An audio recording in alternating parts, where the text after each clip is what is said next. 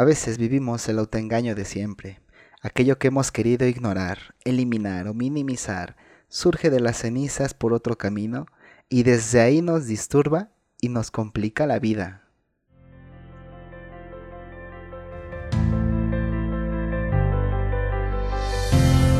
Siempre hay una gota que derrama el vaso. Algo que nos rompe por dentro y nos hace anhelar un nuevo comienzo. Entonces debes tomar una libreta y un lápiz. Y escribir tu verdadera historia. Levántate.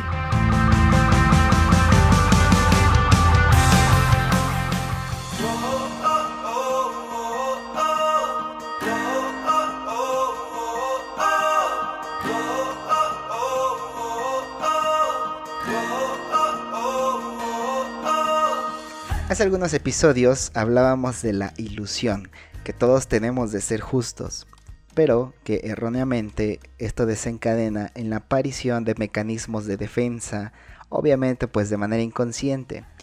Y hoy quiero hablar de dos de ellos. Primero, la pretensión de eliminar el mal y de la tentación de ignorar el mal, que aunque suenan muy parecidos, son dos cosas muy distintas.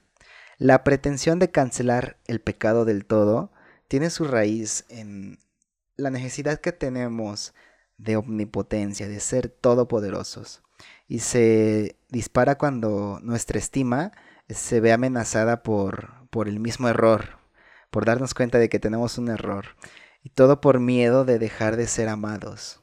Y aquí te quiero platicar una anécdota que me sucedió hace unos días. Estaba ayudándole a mi sobrino a hacer su tarea cuando su mamá le empieza a regañar porque no estaba haciendo las cosas bien por su letra pues, de niños que tienen. Entonces, terminando el regaño, el niño volteó a ver a su mamá y le preguntó, mamá, ¿todavía me amas? Su preocupación no era si había hecho ya bien la tarea, si su letra ya había mejorado, sino su preocupación era que su mamá lo dejara de amar. Y esa es la preocupación que todos nosotros tenemos, este pequeño trauma de dejar de ser amados a causa del error que hemos cometido. Y por ello nuestra autoestima, como ya te lo decía, se ve amenazada cuando aparece el error. Es cierto que es incómodo reconocer y llevar la parte negativa de nosotros.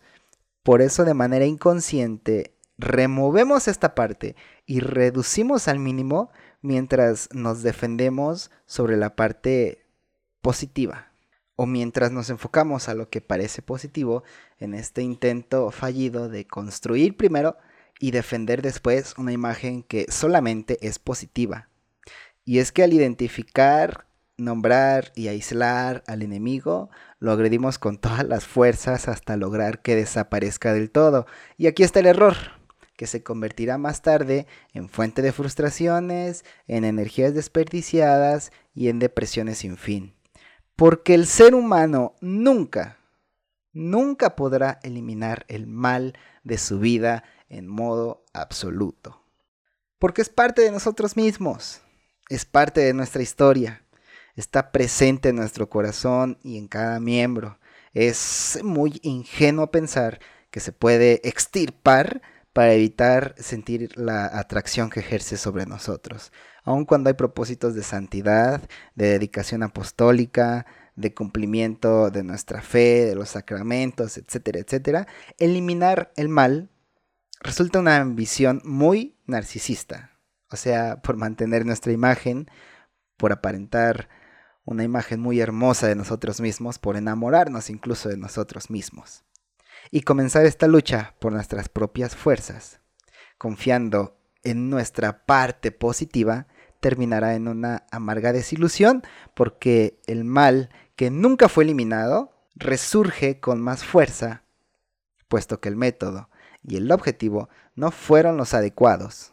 Y luego, pues con la desilusión llega la depresión, la rabia contra sí mismo, la incapacidad de soportar el mal ajeno como una proyección de la impaciencia que tenemos contra nosotros mismos y nuestra terquedad perfeccionista.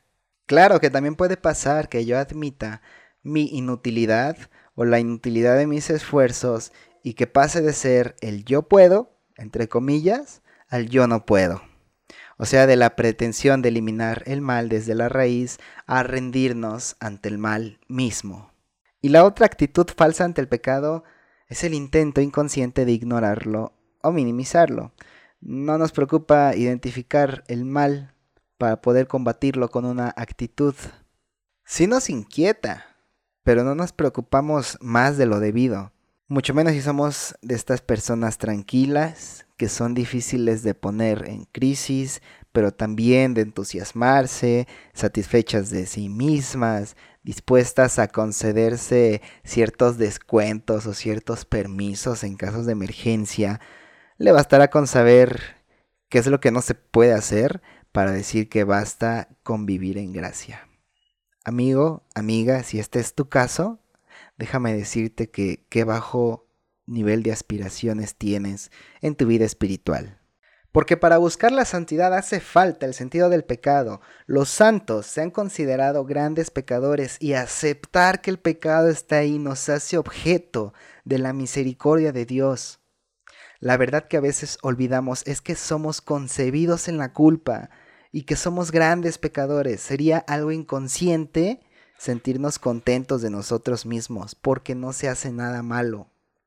Esto es una solapada forma de cobardía y no sentimos la necesidad de un Salvador y mucho menos la grandeza de ser salvados.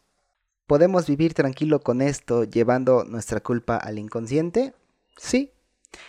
Pero recuerda que el inconsciente nunca duerme.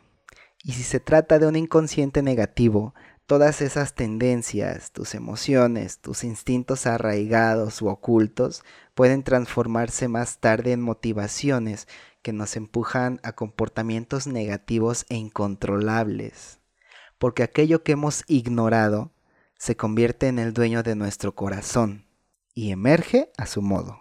El inconsciente se va a desquitar de tres maneras específicas. Mucho ojo con esto. Por ejemplo, imagina una persona tranquila, que descubre dentro una extraña rabia que muchas veces se desahoga en violencia y esto es consecuencia de los sentimientos que la misma persona ha favorecido sin sentir culpa por ellos, aun sabiendo que no son buenos, como si las faltas encontraran su raíz en el inconsciente, dando lugar a estímulos agresivos cada vez más exigentes y menos controlables. Por ejemplo, una persona que vive en las adicciones siempre va a necesitar más dosis que la dosis anterior para saciar su necesidad.